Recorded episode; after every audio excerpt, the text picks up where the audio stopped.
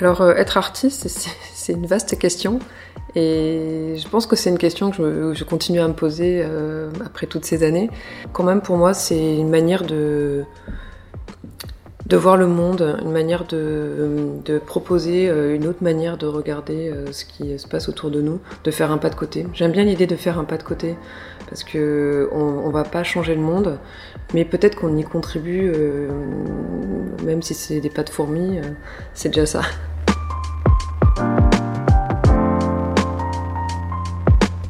Vous écoutez Cube Rouge, le podcast d'entretien où des plasticiennes contemporaines nous livrent le récit de moments clés de leur parcours de créatrice.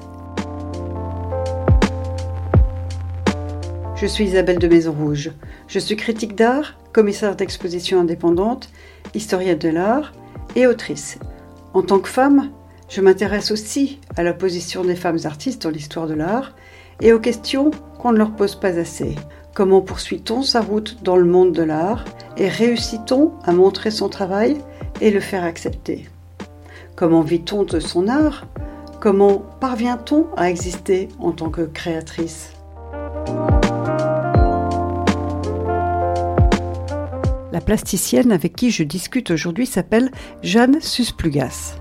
Engagée, la démarche de Jeanne Susplugas étudie toutes les formes et stratégies d'enfermement, tant pour interroger les relations de l'individu avec lui-même qu'avec l'autre. Elle s'intéresse à nos addictions, elle traite des pathologies du monde contemporain et s'applique à en traduire les signes et les symboles dans le champ des arts plastiques avec le dessin, la photo, la vidéo, la céramique ou d'autres médiums. Ce qui sourd doucement de ses œuvres donne une compréhension de notre monde qui n'a rien de manichéen. Si la maison, sous différentes formes, parfois ressemblant à une boîte ou à une valise, est très présente, elle va, tour à tour, de manière ambivalente, se laisser percevoir comme le lieu intime qui protège et rassure, mais peut également basculer dans la sensation de l'emprisonnement et de l'étouffement.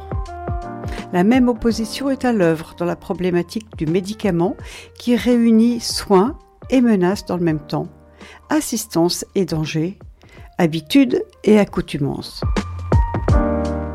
Alors nous sommes dans ton atelier, on y voit beaucoup plus de bibliothèques, de rangements euh, dans des casiers qui sont d'ailleurs modulables, et on y voit certaines pièces en céramique en verre. Et l'atelier, c'est euh, à la fois le lieu du travail, le lieu de la création, de la mise en forme.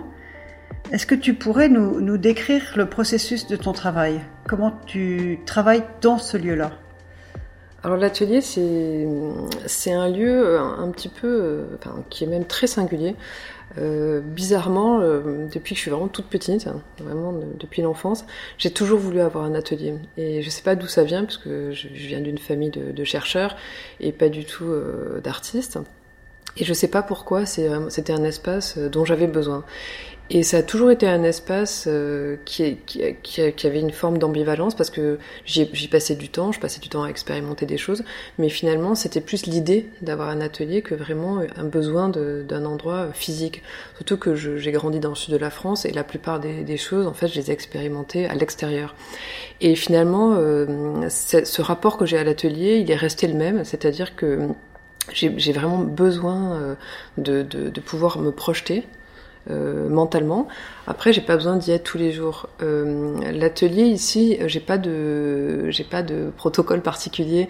En fait, il est, tout est en effet sur roulette. C'est beaucoup de bibliothèques sur roulette. Euh, L'idée, c'est qu'il soit modulable, ça serait moins important, euh, pour pouvoir s'adapter en fait euh, au projet en cours. Donc euh, en ce moment, je travaille beaucoup sur des grands dessins, donc euh, il est assez euh, rangé, relativement propre, on va dire. et les bibliothèques dont tu parles, alors il y en a qui sont vraiment des bibliothèques. Celle qui est derrière moi, c'est en fait à la, à la base c'est une installation. C'est une série en fait de bibliothèques que je fais. Ce sont des, des c'est un, mobilier modulable en fait. Et en principe, c'est des bibliothèques que je montre vides avec des pièces sonores qui sont en fait, euh, en fait depuis un peu plus de 20 ans, je, je, je, je prends des notes par rapport aux livres que je lis, enfin dans les livres que je lis. Et en fait, je, je, je, sélectionne des extraits que je fais enregistrer par des comédiens et des comédiennes, et je recrée en fait des espèces de bibliothèques qui seraient des bibliothèques orientées par rapport à mes sujets de, de prédilection. Et ce qui est assez marrant, c'est que d'entendre tous ces extraits, euh, finalement, on, ça recrée une forme de littérature et euh, ça devient une sorte aussi de, poésie sonore. Donc ici, euh, c'est très différent puisqu'ils deviennent presque des sortes de, de cabinets de curiosité. Et justement, c'est comme ça que Camille Frasca et Antoine Pi m'ont invité euh, à en montrer une sous forme de cabinet de curiosité à la Galerie Mansart, il y a, maintenant euh, un mois, puisqu'elle avait été fermée euh, quelques jours après le premier, pour le premier confinement. Et en fait, quand ils sont venus, ils m'ont dit ah mais c'est vraiment ton univers, ça te ressemble vraiment. Est-ce que tu accepterais de, le montrer en gros tel quel? J'ai un petit peu réfléchi, mais c'est quelque chose euh, qui était déjà présent parce que le fait de le faire à l'atelier, c'est vrai que c'est quelque chose que j'avais envie de faire à l'extérieur, que j'aurais peut-être pas forcément assumé si j'avais pas eu cette invitation. D'où l'importance des, des commissariats. Et du coup, on a montré ça à la galerie. Alors, j'ai modifié quelques, quelques petits éléments, mais pas tant que ça au final. Et du coup, c'est aussi une bibliothèque qui est une forme de, lieu de recherche. Ça, c'est tout le temps, forcément, c'est, ça bouge tout le temps. Par exemple, là, il y a des maisons. Les maisons, je suis en train de travailler dessus pour une installation. En fait, chaque maison sera sur un socle, etc. Donc là, elles sont posées là, mais et j'ai besoin de les voir euh, évoluer. Donc voilà, c'est. Et alors la bibliothèque, ça, évoque aussi la présence des livres. Et en fait, toi, tes études d'origine, c'est l'histoire de l'art. Donc comment tu as démarré avec l'histoire de l'art et comment tu en es arrivé à être artiste? Alors là, comme je disais tout à l'heure, c'est vrai que euh, je pense que dans ma famille, on faisait plutôt de la musique. Et moi, je voulais vraiment faire euh, de la peinture. Je, dis de la peinture parce que à l'époque, je pense que je voyais, euh, euh, ben, à travers mes yeux d'enfant ou d'adolescente, euh, je pense que l'art pour moi c'était quand même dessin, peinture, quoi. Et bon, mes parents ont accepté que je, fasse plutôt des arts plastiques. Et j'ai pas, je sais finalement, je sais pas trop si ça a été un compromis histoire de l'art à la base ou pas. Dans mon souvenir, non, parce que je voulais vraiment faire de l'histoire de l'art. Et je pense plutôt que c'est, je pensais pas que être artiste pouvait être une activité ou un métier. Euh, c'était pas ma culture, je me posais pas vraiment la question comme ça. Et donc, euh, naturellement, je suis allée vers l'histoire de l'art. Et c'est vrai que en fait, euh, très tôt, euh, je, pourrais pas dire, mais vraiment, euh, même après adolescence, euh, je voulais déjà étudier l'histoire de l'art. Et en fait, je, je, prenais des sortes de cours, en fait, déjà d'histoire de l'art, quoi. Et je lisais des livres là-dessus, j'allais au musée. C'était ma passion, elle a commencé bien avant l'université, en fait. Comme il n'y avait pas d'enseignement ni au collège ni au lycée, je l'ai trouvé ailleurs. Et hum, je pense que je savais pas trop ce que je faisais et ce que j'apprenais, mais en tout cas, euh, ça m'a passionné quand même très très vite. Donc je pense que c'était vraiment parce que parfois je me demande si c'était un compromis. Voilà, j'arrive pas trop. Euh, je, me souviens être allée voir l'école des beaux arts et quelque chose m'avait, il y avait quelque chose que j'avais pas trop senti. Mais ce qui est sûr, c'est que j'ai pas du tout euh, il n'y a jamais eu de rupture en fait dans ma pratique. J'ai de, de, vraiment de, de l'enfance à aujourd'hui, je me suis jamais arrêtée. Après, euh, c'est plutôt euh, comment à un moment donné les choses basculent en fait. Pendant mes études d'histoire de l'art, euh, j'ai commencé à faire des expos, euh, des invitations comme ça, euh, qui se faisaient un peu par bon, des histoires de rencontres. Hein. Je me souviens qu'on m'avait sollicité pour des ventes caritatives, des choses comme ça. Et franchement, je pensais que ça resterait comme ça, que ma vie ça allait être ça. Et puis finalement, en avançant dans mes études, en comprenant mieux ce qu'était aussi euh, un artiste, euh, la vie des artistes, etc., euh, c'est un petit peu naturellement que ça s'est, euh, que le basculement a opéré. Après, ça a été aussi des rencontres. Euh, je pense que les rencontres, alors il n'y a pas de hasard, mais il y a des rencontres qu'on fait, mais il y a des rencontres qu'on provoque aussi. Et il y a des gens qui m'ont qui m'ont aidé en fait euh, à passer euh, à, à, faire ce choix parce mmh. qu'en fait euh, moi j'avais vraiment des enfin un parcours universitaire qui était tout tracé et, je m'en réjouissais hein, c'était vraiment quelque chose qui me tenait à cœur. Donc, euh, mais ces expos ont commencé à prendre de plus en plus de place et à un moment donné, il a fallu choisir, euh, voilà, est-ce que je prenais un poste ou pas. Et finalement, euh, on m'a encouragé, mon, directeur de recherche aussi hein, m'a encouragé et a, a, aussi essayé de surmonter cette espèce de... Je pense qu'il y avait une sorte de peur parce que c'était quand même quelque chose d'inconnu. Je pense que quand on fait une école d'art, euh, on est déjà un petit peu plus préparé à, ce qui va se passer à la suite. On est un petit peu euh, sensibilisé quand même au monde de l'art, euh, pas qu'aux expos, mais aussi au marché, etc. Moi, c'était quand même un monde assez inconnu. Et maintenant, je me dis qu'avec le recul, je pense que ça a été une chance. Alors, j'ai toujours le regret, euh, entre guillemets, j'aime pas trop le mot de regret parce que euh, ça paraît tout de suite négatif, mais j'ai une forme de, fantasme toujours par rapport à l'école d'art. Et quand je fais des workshops ou des jurys, je me dis, waouh, mais trop de chance, les ateliers, des techniciens qui sont là, qui peuvent aider, tous, tous, ces, tous ces enseignants avec lesquels on peut échanger sur l'art. Bon, alors peut-être que je le fantasme un peu trop, mais mais en tout cas, euh, voilà, c'est quelque chose que moi j'ai pas connu. Mais quelque part, je me dis finalement l'espèce de, enfin la forme d'innocence que j'ai pu avoir, peut-être qu'elle m'a quand même protégée. Si, j'avais su, peut-être que j'y serais pas allée. Parce que, alors pour le coup, ça je regrette vraiment pas du tout. Et mais c'est quand même un parcours euh, difficile. Et c'était pas mal d'y arriver sans avoir trop trop conscience de ça. Alors qu'est-ce que tu exposais à ce moment-là? Quelles étaient les, les, choses qui étaient montrées? Des dessins? Alors au tout début ça a été vraiment des dessins, ça je me souviens très bien. Euh, enfin c'était plutôt de, de, la peinture sur papier, mais euh, on va dire oui des œuvres sur papier. Et le, le, le, le basculement pour moi, on va dire plus intellectuel, tant que je faisais des dessins, tout ça, je, pense que je, trouvais ça relativement sans intérêt. Ça m'amusait, mais voilà. Mais tout d'un coup, j'ai commencé à vraiment m'intéresser à la photographie et surtout à la macrophotographie. Et là, tout d'un coup, quand même, il y a quelque chose qui a commencé à se passer. C'est-à-dire que tout ce que j'expérimentais en peinture, tout ça, j'étais jamais satisfaite. Et en plus, le fait d'étudier l'histoire de l'art et d'avoir commencé à m'y intéresser très jeune, je voyais pas comment on pouvait euh, apporter quelque chose, renouveler quelque chose, même si je pense pas que l'art c'est jamais vraiment une révolution, ce, n'est qu'une continuité, puis des, cycles, etc. Mais je, je, voyais pas. Et là, je sais pas, en photo, il y a, il y a un moment, je me souviens très bien d'une image euh, en me disant ah peut-être que là il se passe un truc. Et du coup, j'ai commencé aussi à montrer de la photo.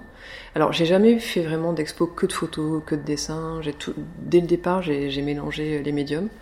Et finalement, c'est quelque chose euh, ben, que, je continue à faire aujourd'hui. C'est très, enfin, ça n'arrive jamais. Je pense que je montre vraiment que qu'un médium, quoi. Hmm.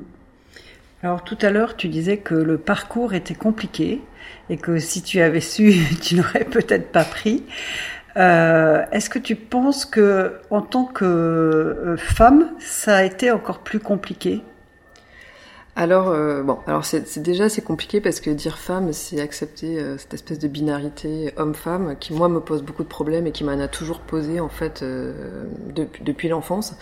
Tout ce qui se passe en ce moment sur justement sur le genre, alors on est un petit peu en retard en France par rapport à d'autres pays, mais c'est très intéressant parce que c'est en train de vraiment de faire bouger des frontières qui, qui nous ont beaucoup enfermés.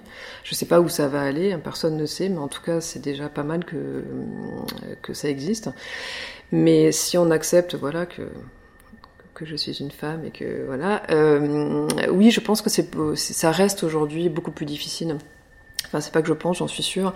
C'est-à-dire que quand on commence, euh, pareil, moi, quand je me suis orientée vers l'art, euh, naïvement, j'ai pensé que il y aurait pas de problème, justement, que allait, j'allais me retrouver dans un milieu d'intellectuel, c'est peut-être un peu un bien grand mot, mais en tout cas quand même un milieu privilégié euh, qui avait accès euh, à, la littérature, à la culture en général, etc. Et en fait, j'ai été assez déçue très vite de voir que finalement c'était les mêmes codes que dans d'autres milieux, de ce que ce qu'on me racontait ailleurs, etc. Euh, même si moi je trouve que quand même j'ai eu à peu près de la chance euh, dans, dans, tout ça, mais quand même j'ai eu j'ai eu euh, j'ai eu des problèmes vraiment qui sont liés à mon, genre quoi. Et aujourd'hui encore, on a beau dire que beaucoup de gens pensent que maintenant on a trouvé des solutions et qu'il n'y a plus de problème, mais en fait c'est faux. Le fait même qu'on se pose encore la question montre bien qu'il y a un problème. Et finalement il y a des chiffres et ces chiffres, euh, ben eux ils peuvent pas, euh, ils peuvent pas mentir. Et dans les achats euh, des, des, commandes publiques, les, toutes les toutes les, institutions en général, etc.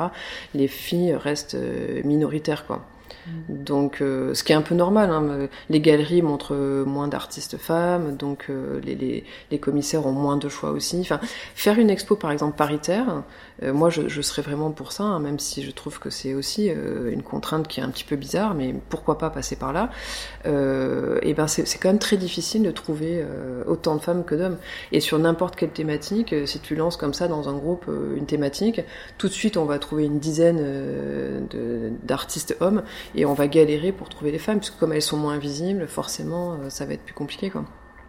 Et puis en plus, les femmes, il y a toujours quand même, euh, bah, tout est, en France particulièrement, on est quand même dans un pays euh, où le patriarcat est quand même très très présent, quoi.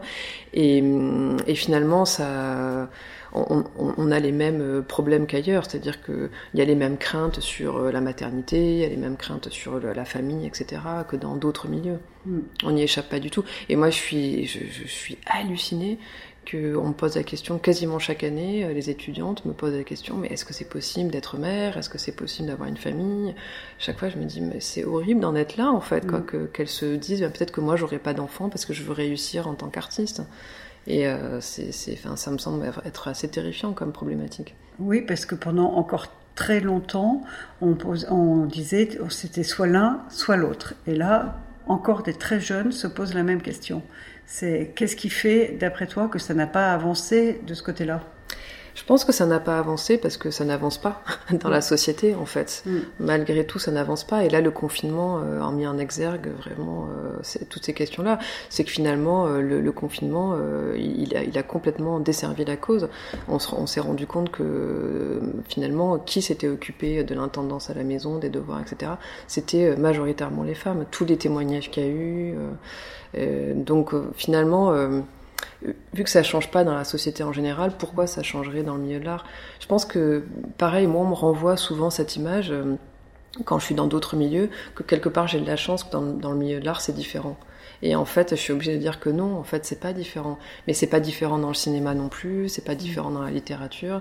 Le pouvoir euh, est, encore aux mains des hommes, donc euh, forcément, il y a quelque chose d'assez logique là-dedans.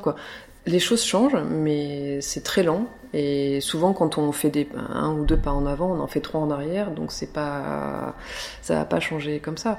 Et c'est, moi, quand je vois des étudiantes qui sont euh, très brillantes à l'école et qui se mettent en couple et qui me que je recroise cinq ans après. Euh, alors moi, j'enseigne très très peu, hein, mais euh, mais je recroise quand même des étudiantes que j'ai pu avoir et qui sont devenues des, des femmes d'artistes. Ah je me dis, mais c'est terrifiant parce que ça c'est pareil. Pourquoi pas on, a le droit de faire ce choix. Mais je veux dire, on connaît plein de femmes d'artistes qui ont été, qui ont eu des, vraiment un rôle majeur dans la carrière d'un artiste, mais on connaît pas vraiment l'inverse. On connaît pas d'hommes, de, même pas, de mari artiste. non, il y en a pas beaucoup. et moi, je saurais pas en citer un seul. Et même dans un, un cercle relativement proche, je peux voir euh, dans des couples d'artistes, par exemple, que la femme a plus de succès. C'est rare, mais ça arrive. Mais l'homme n'est pas forcément un mari d'artiste. Il est là, il peut accompagner, mais il va pas, il fait autre chose. Mm. Alors qu'en fait, des, des hommes artistes qui ont leur femme et qui est secrétaire, éditeur, photographe, archiviste. Je, suis hallucinée, quoi. c'est l'assistante. C'est ça. Et j'ai eu la chance, comme ça, d'être euh, invitée pour des commissariats. Alors moi, je me sens pas commissaire, mais j'aime beaucoup l'idée que des artistes invitent d'autres artistes. Et où carrément, euh, l'homme n'avait pas de mail, quoi. il fallait passer par la femme. Et c'est quand même hallucinant, quoi. Enfin, je, je, je, pensais même pas que c'était possible encore aujourd'hui. et pour revenir donc à, la maternité, toi tu as un enfant. Et est-ce que tu as vu les comportements changer à partir du moment où tu as eu un enfant? On s'est dit elle est moins disponible, elle va pas pouvoir se déplacer ou, ou toutes ces questions-là. Alors moi ça a été flagrant. Euh, quand je suis alors moi je m'étais alors pour le coup pas du tout posé ces questions et, en fait, il y a un artiste qui m'en a parlé, qui s'appelle Erwin Wurm, que tout le monde connaît, et qui m'a dit fais attention parce que euh, c'est un problème. Et je me suis dit non, mais n'importe quoi. Lui, il fait partie d'une autre génération, même si à l'époque il faisait très jeune, il était quand même plus âgé. Et je me suis dit mais n'importe quoi. Lui, il l'avait vécu avec sa femme, qui avait beaucoup plus de succès que lui. Et au moment de la maternité, euh, ben ça s'est complètement inversé. Lui qui avait pas du tout de succès, il, est monté euh, petit à petit et elle, elle a complètement disparu. Et donc il avait été quand même euh, très touché par cette histoire et il me l'avait, il me l'a dit plusieurs fois. Et une ou deux artistes aussi en France, mais bon, je me suis dit, non, mais quand même, pareil, c'est notre génération, n'importe quoi. Et en fait, du coup, comme je, je m'y étais pas préparée, j'ai pris ça vraiment de plein fouet, quoi. C'est-à-dire que du jour au lendemain, j'ai été lâchée par des galeries. Euh, alors, ma galerie japonaise, par exemple, ça a été euh, douloureux, mais d'une certaine manière, après, je me suis dit, oui, ben, c'est vrai que le Japon euh, par rapport à la place des femmes, c'est quand même horrible quoi. Leur, perspective en tant qu'artiste, par exemple, elle est quasi nulle. Bon, même s'il y a quelques cas, il y a toujours quelques exemples. Hein, mais et hum, eux, ça a été très brutal parce que ça faisait, euh, je sais pas combien d'années qu'on bossait ensemble. J'avais fait quand même euh, deux expos perso, plein de collectifs, et aussi des personnes dans des centres d'art au Japon. Enfin, j'étais euh, une artiste active de la galerie quoi. Voilà, on faisait pas mal de foires en Europe et en Asie, etc.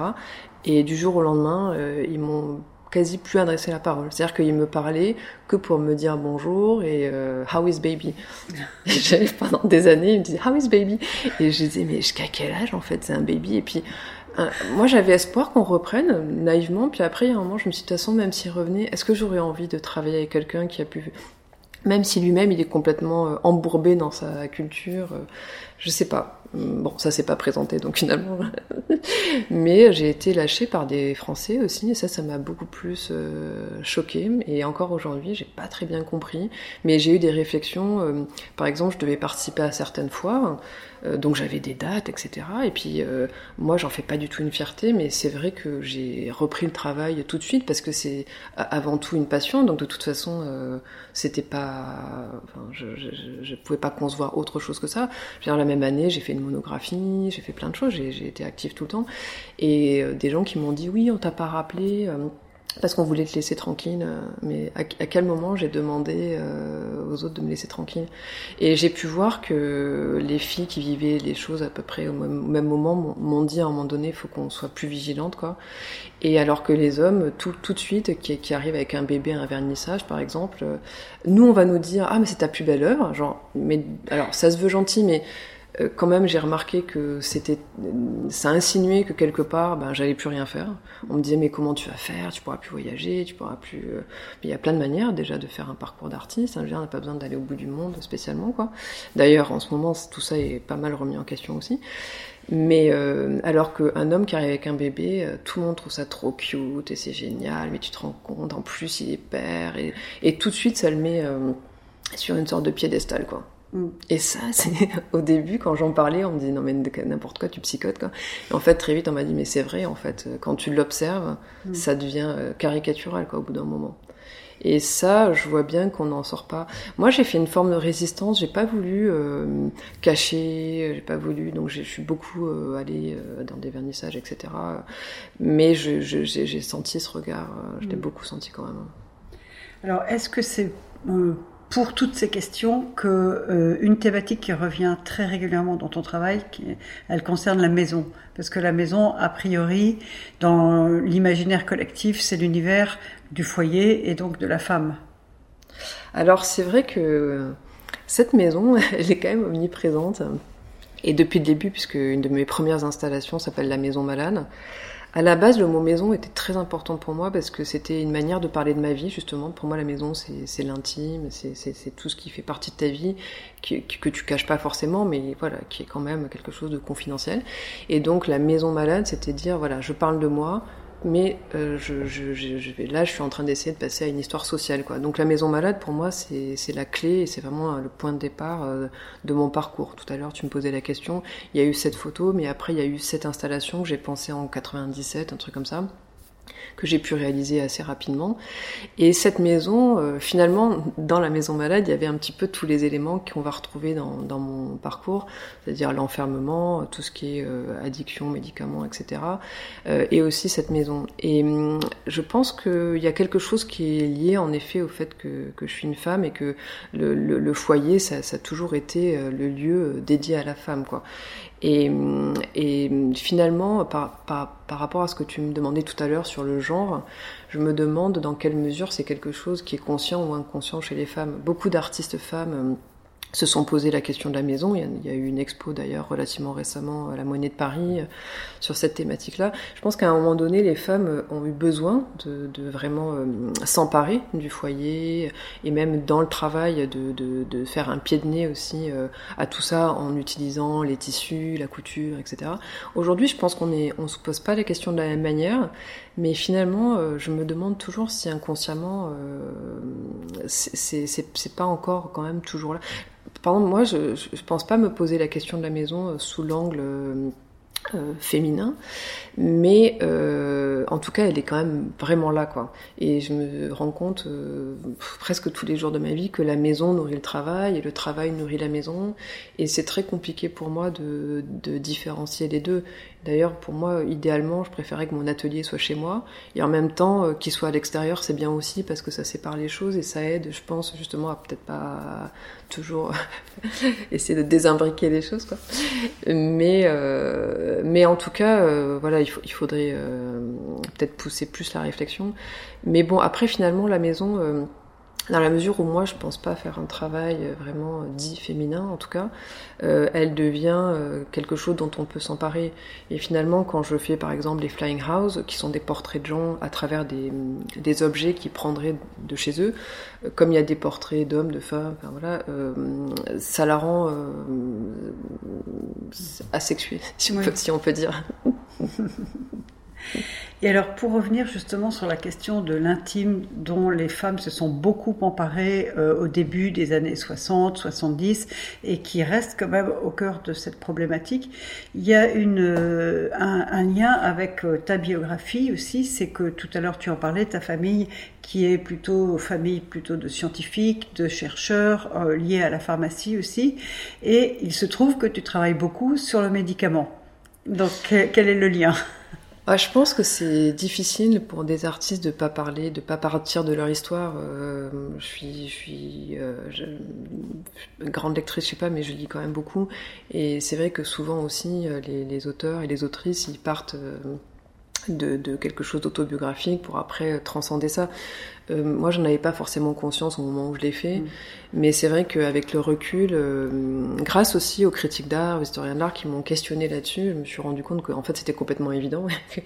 mais euh, là, tout à l'heure, j'ai parlé de la photographie, mais en fait, dès que j'ai eu un appareil photo, je l'ai pas vraiment utilisé pour faire des, photos. Tout de suite, ça a été de la macro-photographie. Et, et j'insiste sur le fait que pour moi, quelque part, c'était pas de la photo. Parce qu'en fait, euh, j'ai refait un geste qui était familier, c'est-à-dire euh, mes parents, ils nous montraient... Euh, quasiment toutes les semaines, enfin je sais plus, mais euh, des, des, choses au microscope. Et en fait, j'ai, par mimétisme, quand j'ai pris l'appareil photo, ça a été pour regarder des toutes petites choses. Et ça, je pense pas euh, l'avoir, l'avoir fait consciemment. Mais aujourd'hui, ça me paraît vraiment complètement évident que j'ai eu ce, geste d'une chercheuse, quoi. Et, euh, par rapport euh, à la maison malade, pareil, j'en ai parlé tout à l'heure, mais c'était vraiment parler de cette maison. Alors, c'est pas que il y a des gens malades chez moi, mais forcément, comme mes parents, grands-parents étaient chercheurs euh, à la fac de pharmacie, euh, ça parlait beaucoup de, choses comme ça, de, plantes médicinales, etc. On allait herboriser avec eux, donc ça faisait vraiment partie de ma vie.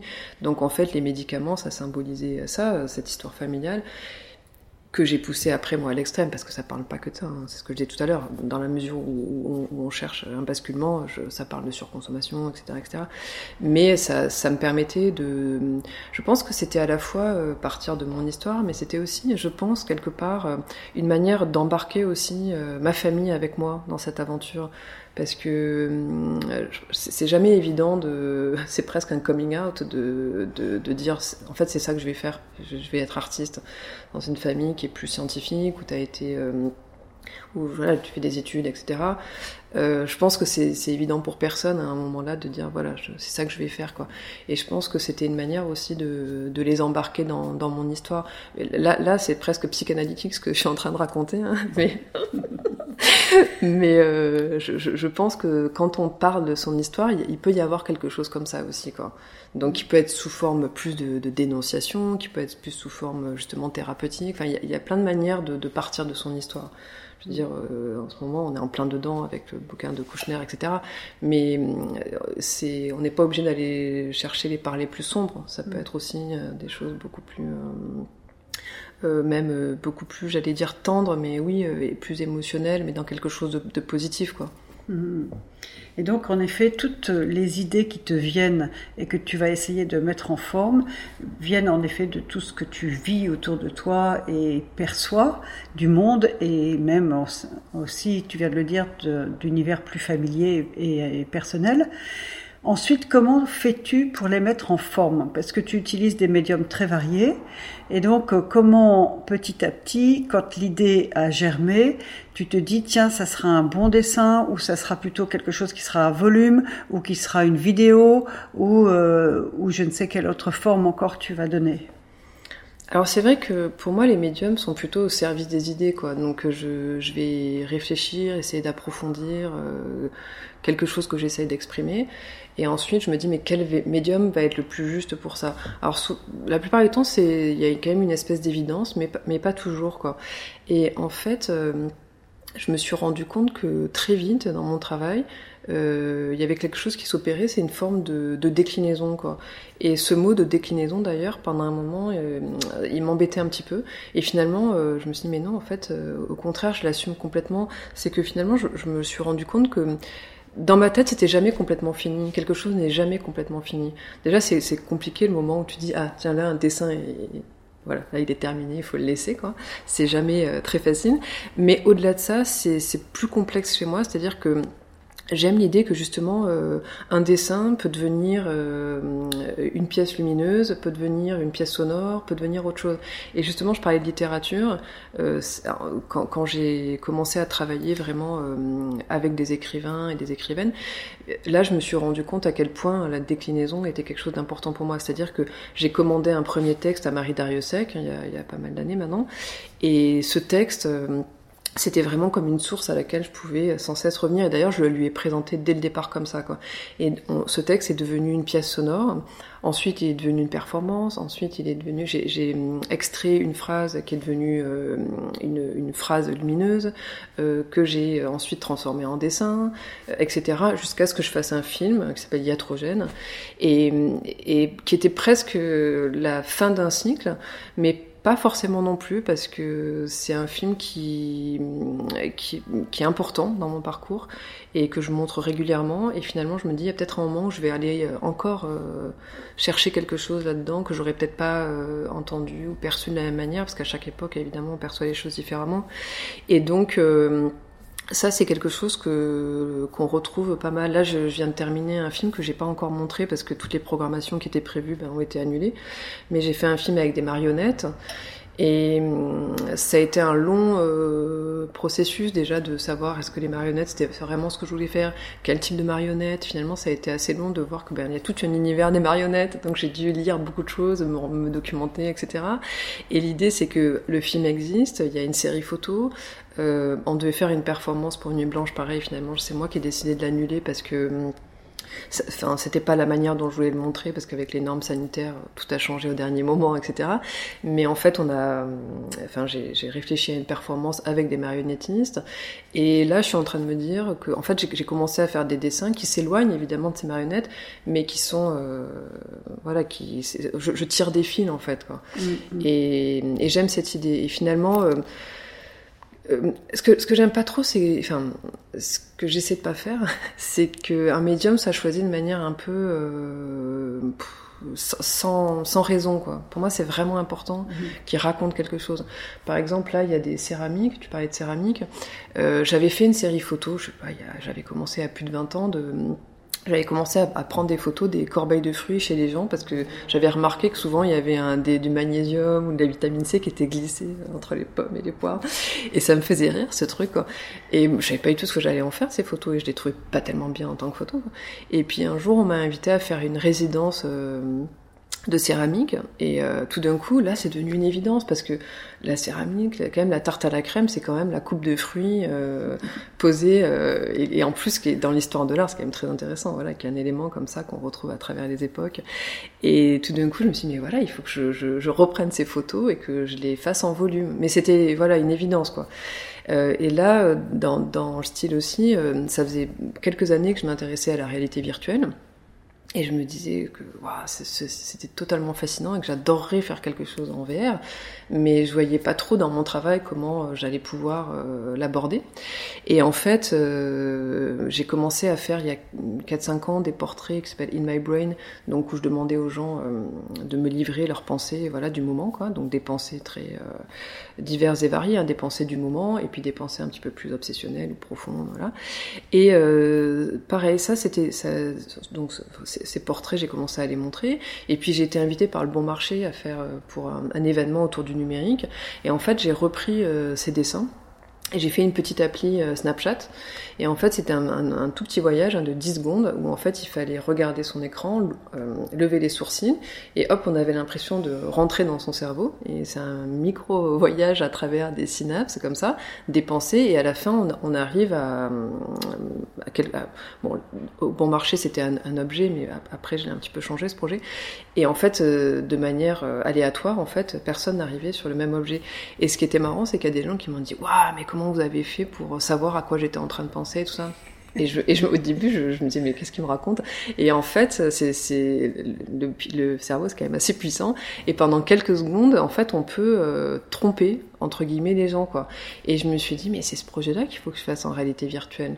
Et du coup, j'ai euh, ce projet, c'est en fait on met, on, on, on met le, le, le, casque de réalité virtuelle et là on voit une petite maison en lévitation qui symbolise la boîte crânienne et quand on rentre dans la maison, on se retrouve dans un univers comme ça infini de synapses et, et de pensées, il y en a des centaines et euh, il y a une navigation euh, qui commence. Après, je vais pas raconter toute l'histoire, mais voilà, on, on part d'idées plutôt euh, joyeuses à des idées un petit peu plus mmh. sombres. Donc voilà, et pour moi c'est important de, de, que le médium vraiment accompagne la pensée euh, plutôt que de coller euh, des choses comme on... Mm. Voilà. donc on a bien compris que ce système de pensée par déclinaison, ça c'est vraiment le cœur de ton process euh, de, de travail.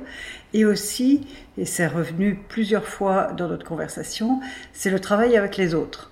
Donc, euh, tu as parlé de Marie Dariussec, d'autres écrivains qui t'inspirent, dans lesquels tu vas chercher des, des phrases. Euh, tu tra as travaillé avec des performeurs, avec des danseurs, avec euh, quantité de gens différents. Mais même aussi, quand tu es invité dans des expositions, souvent tu invites aussi d'autres plasticiens à participer à l'exposition. Donc ça veut dire que tu aimes le travail collectif, tu aimes l'échange, tu aimes le partage, plus que travailler seul dans son coin, comme euh, malheureusement on peut se sentir parfois un peu isolé dans son atelier. Alors, Paradoxalement, je passe euh, beaucoup beaucoup de temps seule. La plupart du temps, je suis seule et j'adore ça. Mais après, dans le travail, euh, j'aime ces échanges parce que je pense qu'on se nourrit les uns les autres. Et j'aime pas beaucoup que, qu que, tout soit un peu séparé, art plastique, art vivant, la musique. On sépare beaucoup les choses, alors que je pense que tout est poreux en fait, et que c'est cette porosité qui est intéressante. Quoi.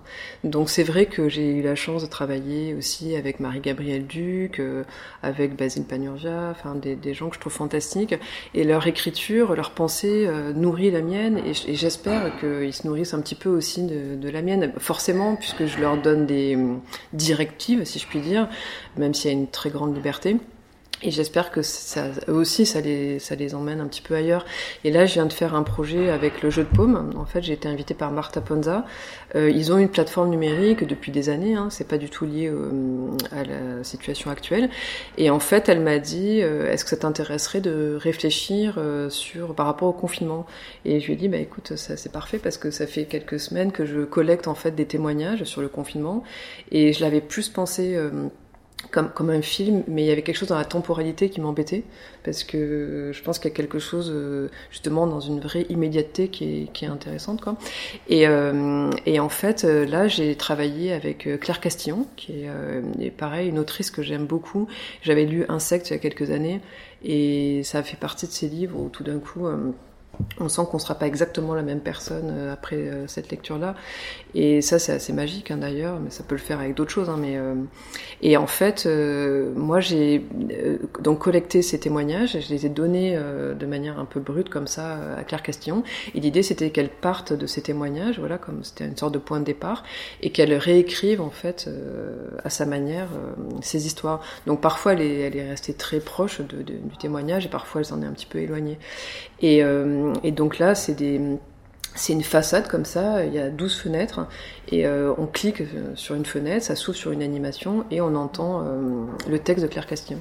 Et justement, ce que j'aime dans les collaborations, par exemple, c'est que elle, voulait pas que m'envoyer les textes euh, écrits, parce qu'elle m'a dit, en fait, lire un texte écrit, c'est pas joli, parce que c'est pas de la même manière, c'est pas, pas la même littérature. Et donc, elle s'est enregistrée sur WhatsApp, et elle m'envoyait comme des petites capsules, et en fait, je suis complètement, j'étais envoûtée par cette voix et par ces moments où j'écoutais mon téléphone. Et du coup, je lui ai demandé de, qu'on garde sa voix. Et, du coup, le son est même pas euh, vraiment euh, très bon, mais j'avais, j'ai voulu garder cette idée de presque d'un appel téléphonique. Donc, on est entre l'appel téléphonique, la confession, la pensée euh, plus une pensée avec soi-même, voilà, par rapport à l'enfermement, etc. Et justement, encore par rapport à cette idée de, de déclinaison, pour l'instant, jusqu'à septembre, c'est sur la plateforme du jeu de paume, mais là, j'ai déjà commencé à faire le montage en fait. Je suis en train de le monter en sorte de, film d'animation et je vais voir ce que voilà, je, je vais voir comment euh, comment on peut. Ce sera pas du tout la même chose que là on est actif, on choisit les fenêtres, etc. Là, on sera beaucoup plus passif. Et c'est aussi quelque chose que je suis en train de réfléchir, euh, qui sera sous forme aussi de, de performance et et ça m'intéresse qu'en fait, chaque fois qu'il y a une, déclinaison, euh, c'est aussi un pas de côté, parce qu'en fait, ça, ça sera pas la même manière de percevoir les choses, euh, ce sera pas la même lecture. Donc en fait, euh, c'est quand même à chaque fois comme une nouvelle pièce. Euh, merci beaucoup, Jeanne Suspluglas. On va se quitter avec une dernière œuvre, celle qui t'a marqué euh, peut-être euh, quand tu étais enfant ou au cours de ton parcours, et peut-être c'est cette œuvre qui a fait que tu as eu envie d'être artiste plasticienne. Alors une, une c'est c'est difficile. une c'est difficile parce que euh, apparemment j'étais passionnée par euh, l'art très tôt et c'est vrai que j'ai plein plein d'images.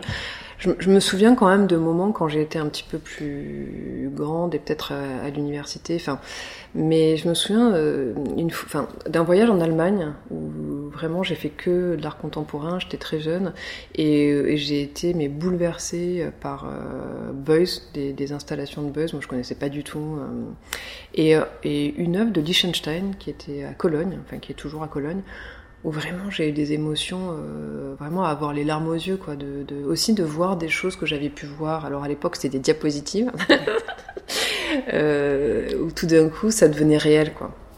Et c'est plus ça qui m'a marqué, le fait que des choses puissent devenir réelles, rentrer vraiment dans ma vie, qu'une pièce en particulier, quoi. Mais je me souviens quand même de ces buzz et, et puis de cette, de cette, de cette œuvre de Liechtenstein, euh, qui, voilà, ça avait été très fort.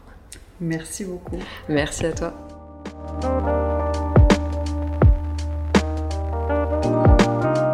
Cube Rouge est un podcast diffusé sur Art District Radio sur une proposition d'Isabelle de Maison Rouge le mercredi et le samedi à 14h la semaine de la sortie de l'épisode. Retrouvez tous les épisodes de Cube Rouge en podcast sur le site internet de la radio et sur toutes les plateformes d'écoute en suivant le fil des podcasts d'Art District Radio.